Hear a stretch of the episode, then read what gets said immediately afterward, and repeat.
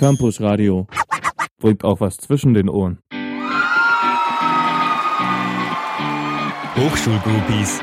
Der Hochschulgruppentag vom Campus Radio Dresden. Herzlich willkommen zu einer weiteren Sendung von Hochschulgroupies. In diesem Format stellen wir euch monatlich eine Hochschulinitiative aus Dresden vor, denn Student zu sein kann ja auch mehr bedeuten als nur zu studieren.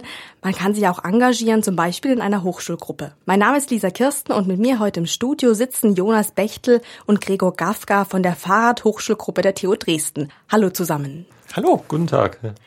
Die Fahrradhochschulgruppe, kurz HSG Rad nennt ihr euch, setzt sich für die Förderung des Fahrradfahrens an der TU Dresden ein. Wie motiviert man denn müde Studenten zum Fahrradfahren? Ja, da sind wir noch dabei, ähm, Ideen zu suchen und zu sammeln. Wir wollen einfach so die Bedingungen überhaupt mal verbessern für das Radfahren, dass es einfacher ist, das Fahrrad irgendwo anzuschließen an der Uni, dass man überhaupt besser zur Uni kommt, bequem und komfortabel und ähm, ja, hoffen einfach so dadurch, dass wir die Bedingungen verbessern, dann auch, dass mehr Menschen das Fahrrad nutzen und mit dem Fahrrad zur Uni kommen. Genau, und äh, das gibt auch äh, andere Aspekte, zum Beispiel der Tag der Mobilität, der bald stattfinden wird, am 27. April meines Wissens. Ähm, bei dem sind wir auch Teil, also das heißt, wir bauen einen Stand auf und vermutlich wird es auch noch ein schönes Projekt geben, wo sich die Studenten selbst den äh, Straßenquerschnitt bauen können. Das ist noch nicht äh, alles sicher, aber wir versuchen das. Und dass wir, wir wollen diese Kultur der Mobilität mit dem Fahrrad irgendwie auch hervorrufen. Ihr habt es schon erwähnt, die Bedingungen, zum Beispiel Fahrradständer mehr oder überdachte. Was sind das noch für Bereiche, wie man das fördern kann, Fahrradfahren an der Uni? Ja, zum einen, dass man mit dem Fahrrad überhaupt erstmal irgendwo durchkommt. Also wenn man vom Hirsal-Zentrum zur alten Mensa will oder von der Stura-Baracke zur alten Mensa, dann muss man entweder irgendwie das über eine Treppe schieben, das Fahrrad. Da fehlt es halt einfach irgendwie noch an Verbindungen, dass man auch gut bequem von einer Vorlesung zum Seminar oder ähm, zur Übung kommt aber vielleicht auch so Sachen wie Schließfächer, dass es da mehr gibt, dass man seinen Fahrradhelm oder die Fahrradtasche irgendwo lassen kann, einen nicht den ganzen Tag in der Uni mit rumtragen muss. Und zum Beispiel Duschen sind auch immer im Gespräch, wobei wir da noch nicht viel gemacht haben. Das heißt dann Duschen in den Sportzentren oder? Ja, es gibt ja natürlich verschiedene Ansätze. Es gab ja, oder also äh, es gab mal in der Nötnitzer Straße in dem Sportzentrum Duschen, die dann auch zu bestimmten Zeiten für Fahrradfahrer freigegeben waren das ist, existiert jetzt nicht und der Gedanke war jetzt, können wir es schaffen in Gebäuden? Und das ist aber eher unrealistisch, also jetzt so schnell hinzukriegen. Deswegen verfolgen wir das gerade nicht so aktiv. Ihr habt schon ein bisschen angerissen, so die Fahrradwege. Wie schätzt ihr denn so die Wegelage am Campus ein? Also auch Fußgängerzonen, aber auch Fahrradwege an der TU Dresden? Insgesamt glaube ich, sind die Voraussetzungen ganz gut. Also dadurch, dass das ja ein Campus ist und die Unigebäude in Dresden nicht so in der Stadt verstreut sind, ähm, ist es alles schon recht nah beieinander und es gibt viele Wege ähm, auf dem Campus, wo man ganz gut zu Fuß gehen kann. Es gibt an manchen Stellen noch so ein bisschen so Holperstellen, ähm, was halt gerade auch für Leute, die irgendwie ein bisschen Probleme vielleicht haben mit dem Gehen, so im Stichwort Barrierefreiheit, es noch verbessert werden könnte. Und es sind natürlich, es gibt Punkte, da sind unglaublich viele Menschen einfach auf dem Campus unterwegs. Zum Beispiel am Fritz-Förster-Platz. Wenn Vorlesungsende ist oder neue Vorlesung beginnt, sind unglaublich viele Menschen unterwegs und dort kommt es dann zu Problemen. Dass einfach, ja, Fußgänger und Radfahrer sich mischen und einfach zu viel ähm, Menschen für den wenigen Platz, der im Moment da ist, ähm, vorhanden sind. Das heißt, was stellt ihr euch konkret vor, um das zu verbessern? Ganz konkret an der Stelle am Fritz-Förster-Platz. Dort ähm, soll innerhalb der nächsten Jahre eine Straßenbahnlinie gebaut werden. Und dort stellen wir uns vor, dass Fußgänger und Radfahrer einfach besser getrennt werden. Also dass äh, man einen breiten Radweg hat, der sich nicht gleichzeitig mit den Fußgängern über den Fritz-Förster-Platz schlängelt, sondern als Radfahrer einfach geradeaus drüber fahren kann. Und ähm, so haben eigentlich beide was davon. Fußgänger können halt in Ruhe einfach auch über die Ampel gehen und ähm, als Radfahrer kommt man zügig durch, ohne ähm, ständig halt auch sich mit anderen da arrangieren zu müssen. Gibt es noch andere Projekte, Jonas? Also zurzeit äh, läuft auch eine Eingabe beim Straßen- und Tiefbauamt äh, bezüglich der Bushaltestelle Mommsenstraße. Da haben wir eine, eine Mail geschrieben, äh, weil die ist, also wenn man stadteinwärts fährt, also ähm, nach Norden, ähm, recht eng. Und da laufen viele Fußgänger auf dem Radweg, was man ihnen an der Stelle auch überhaupt nicht verübeln kann, weil es da sehr, sehr eng ist. Und da kommen aber die Radfahrer auch mit einer hohen Geschwindigkeit an. Und das führt zu Konflikten. Also das habe ich auch selbst schon äh, persönlich erlebt und äh, es ist einfach eine enge Stelle. Und da haben wir einen Brief geschrieben, zum Beispiel an das Straßen- und Tiefbauamt. Das heißt, wie sieht denn so eure tägliche oder wöchentliche Arbeit aus? Wie geht denn ihr so voran, wenn ihr solche Ideen habt? Also täglich oder wöchentlich ist jetzt schwierig gesagt. Also wir treffen uns monatlich. Das ist etwas seltener, aber ähm, da besprechen wir dann in etwa, welche Stellen uns wichtig sind und ähm, entscheiden dann, wer das macht oder ob denn überhaupt wer Lust hat, da sich reinzuhängen. Und wenn ja, dann schreibt derjenige eine Stellungnahme und dann schauen immer nochmal alle drüber und dann ist das manchmal ein recht langer Prozess und dann geht das dann raus. Äh, das ist jetzt ein recht großer Teil unserer Arbeit. Äh, was aber auch noch ähm, dazu kommt, sind so Veranstaltungen, die wir machen, äh, zum Beispiel die Podiumsdiskussion am 12. Mai oder eben mithelfen da beim Tag der Mobilität am 27. April, ähm, was recht ja anstrengend sein kann, aber immer so situativ ist. Also da hat man dann mal viel zu tun plötzlich und mal einfach gar nichts. Das ist recht entspannt dann. Vielleicht könnte ich zur Podiumsdiskussion einfach noch ein bisschen mehr erzählen. Dort geht es jetzt nicht um eine konkrete Stelle irgendwie auf dem Campus, ähm, wo wir jetzt halt ein Problem sehen, sondern es geht einfach insgesamt, wollen wir einen Anstoß geben, ähm, die Diskussion wieder aufzunehmen, wie soll der Campus insgesamt gestaltet sein, dass er auch attraktiv ist. Ähm, das hat auch damit zu tun, wie viel Grün gibt es auf dem Campus, wie, wie einfach kann man sich da, kann man da unterwegs sein. Schön ist auch einfach sich aufzuhalten, gerade im Sommer dann zwischen Vorlesungen zum Beispiel und haben Vertreter von der Stadtverwaltung eingeladen. Der Leiter des ähm, Stadtplanungsamts wird kommen. Es wird ein Vertreter von der Fakultät Verkehrswissenschaften da sein. Und wir hoffen auch noch Vertreter von der Univerwaltung und ähm, wollen dann einfach mal so diskutieren, was gibt es eigentlich so für Ideen, für Visionen, für Konzepte, wie man den Campus weiterentwickeln kann und wie man es schöner machen kann und einfach auch attraktiver. Es wird dann auch in dem Zusammenhang ums Thema Mobilität natürlich gehen. Wie kommen die Leute zur Uni? Und das braucht alles auch Platz. Also Autos brauchen Platz zum Parken, Fahrräder brauchen Platz zum Parken, man braucht Wege. Und ähm, das muss halt alles irgendwie miteinander organisiert sein. Und wir stellen uns vor, dass man, gerade wenn man Parkplätze zum Beispiel irgendwie reduzieren könnte oder es vielleicht anders organisiert mit einer Tiefgarage im Parkhaus oder anderen Sachen, dass man ähm, den Campus einfach deutlich aufwerten kann. Wie lange gibt's euch denn eigentlich schon als Hochschulgruppe? Ähm, ich habe das mal für irgendwas nachgeschaut. Ich glaube Mai letztes Jahr, letzten Jahres. Äh, das heißt nicht lange. Wir sind eine junge Hochschulgruppe. Und wie kam es dazu? Ähm, das war, der, der Anstoß kam, glaube ich, aus der Uni-Verwaltung. Äh, die äh, Frau Ines Herr, die hatte äh, doch äh, gefragt an den ADFC und den VCD. Und äh, der ADFC hat dann darauf reagiert und recht fleißig mitgearbeitet äh, bei der Gründung. Aber dann haben sich die meisten der Hochschulgruppe dafür entschieden, dass sie unabhängig sein wollen. Das heißt, wir haben jetzt gar nichts zu tun mit dem ADFC, aber wir arbeiten gut zusammen. Also das heißt, wir stimmen ab, wann ähm, Stellungnahmen geschrieben werden bei größeren Sachen. Also bei kleineren machen wir das einfach so selbstständig. Und wie seid ihr zu der Hochschulgruppe gekommen?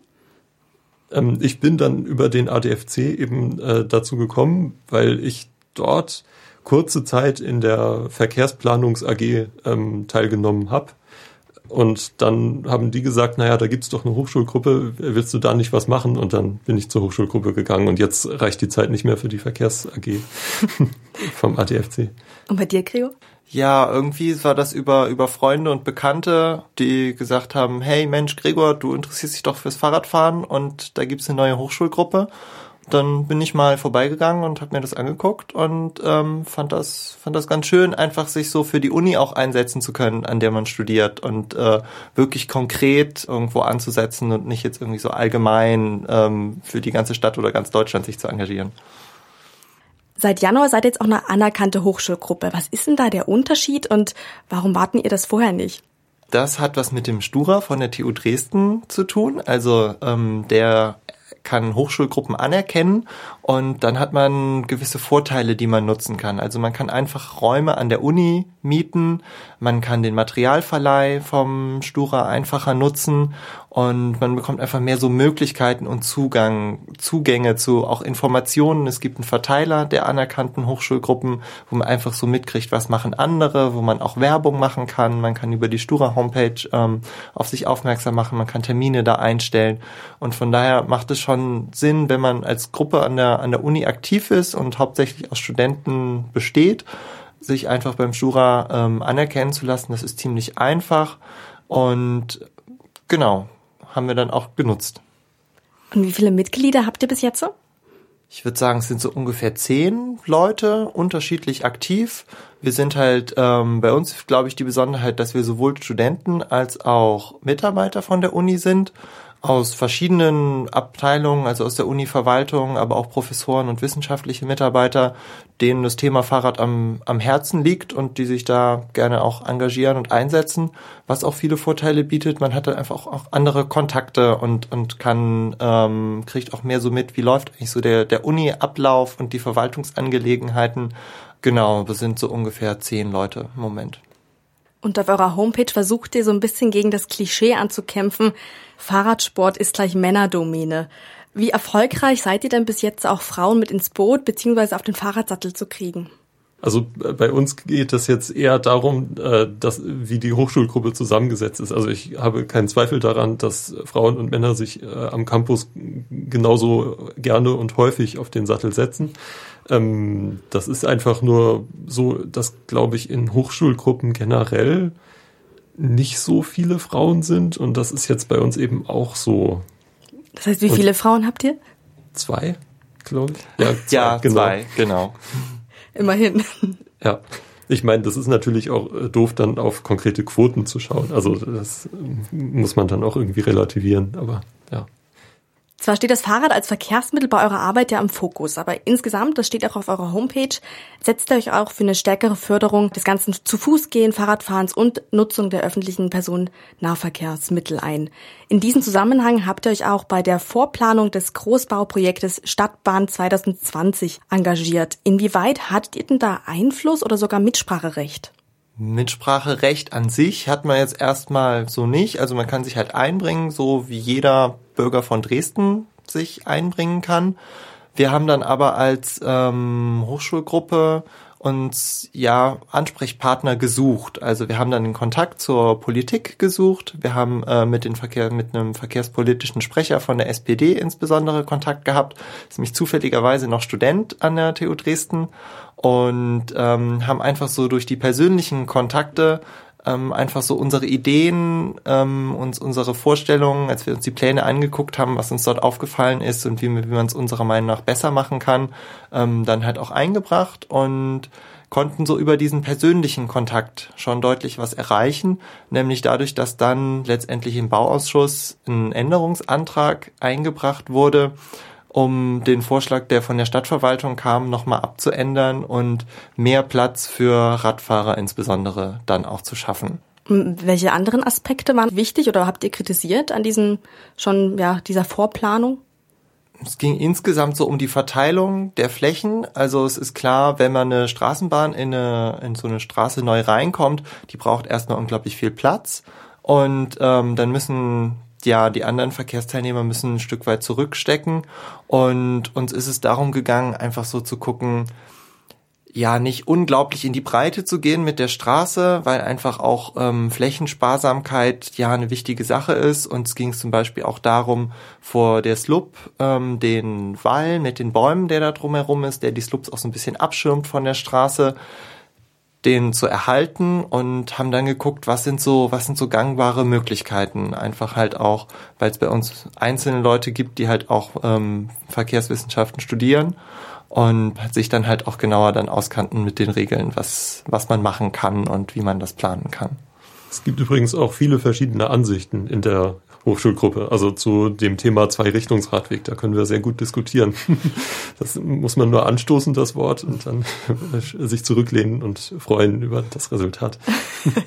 und das Resultat ist dann meistens?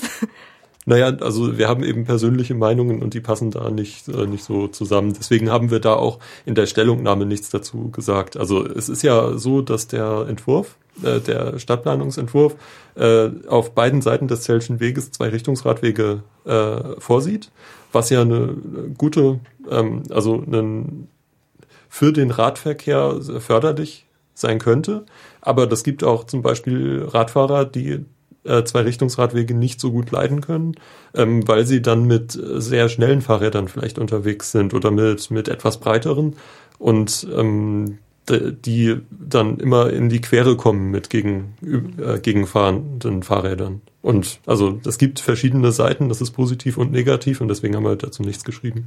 Du hattest schon erwähnt mit dem Wall an der Slup. Also ich jetzt auch ein bisschen um dieses bisschen mehr Wohlfühlen am Campus, nicht nur um, Fahr um Fahrradwege. Also man kann Verkehrsplanung in der Weise machen, dass man guckt, okay, wie viel Platz brauchen so die Einzelnen, brauchen Fußgänger, wie viel Platz brauchen Radfahrer, wie viel Platz brauchen Autofahrer und ähm, kann das alles aneinander rein. Dann kommt man am Ende zu einer ziemlich großen Fläche, einfach die man verwendet und ja, es ist so, dass zu Fuß gehen und Radfahren, für das wir uns ja auch einsetzen, insgesamt am wenigsten Fläche brauchen und dann bieten sich einfach auch viele Möglichkeiten, es attraktiv zu gestalten. Und ähm, wenn man einen Campus hat, der, wo es schön ist, einfach auch zu verweilen oder wo es einladend ist, mal zu Fuß zu gehen, ähm, weil man halt auch, weil vielleicht nicht so viel Autoverkehr tatsächlich da ist, dann ja dann fördert das das auch, dass mehr Leute zu Fuß gehen und äh, mit dem Fahrrad fahren und sich auch an der Uni wohler fühlen.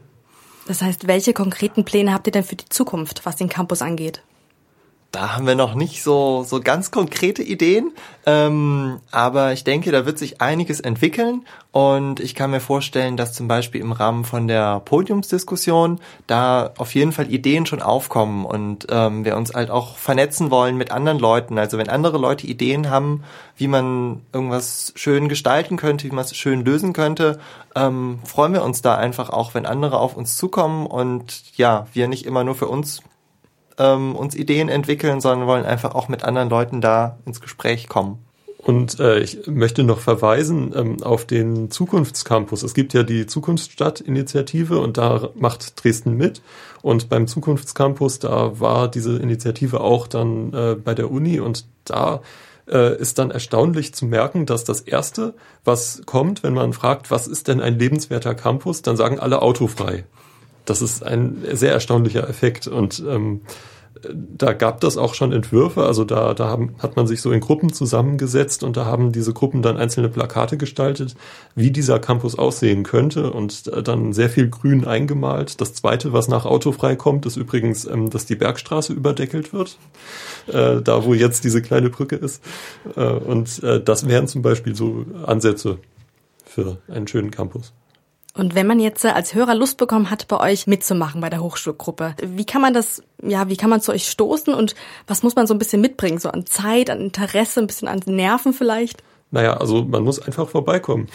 Wir, wir sind da und äh, man ist zu nichts verpflichtet. Also das ist sogar von, von Anfang an, so seit der Gründung, äh, explizit klar gewesen, dass man einfach äh, zu den Sitzungen kommen kann, wenn man mag, und äh, sich das anhören und dann für bei konkreten Projekten mitarbeiten kann. Äh, das, wir treffen uns einmal im Monat und das ist auch veröffentlicht auf der Website. Genau, das ist immer der dritte Mittwoch im Monat um 18.15 Uhr treffen wir uns in der Stura-Baracke. Und ja, das Sitzungszimmer bietet noch viel Platz für Interessierte, die ja entweder gerne Fahrrad fahren oder vielleicht die eine bestimmte Idee haben oder ähm, ja, die sich einbringen wollen. Vielen Dank an Jonas Bechtel und Gregor Gafka für die Vorstellung der Fahrradhochschulgruppe. Falls ihr demnächst eure Hochschulinitiative vorstellen wollt hier beim Campus Radio Dresden, dann schreibt uns einfach eine E-Mail an redaktion@campusradiodresden.de. Campus Radio im Netz unter www.campusradiodresden.de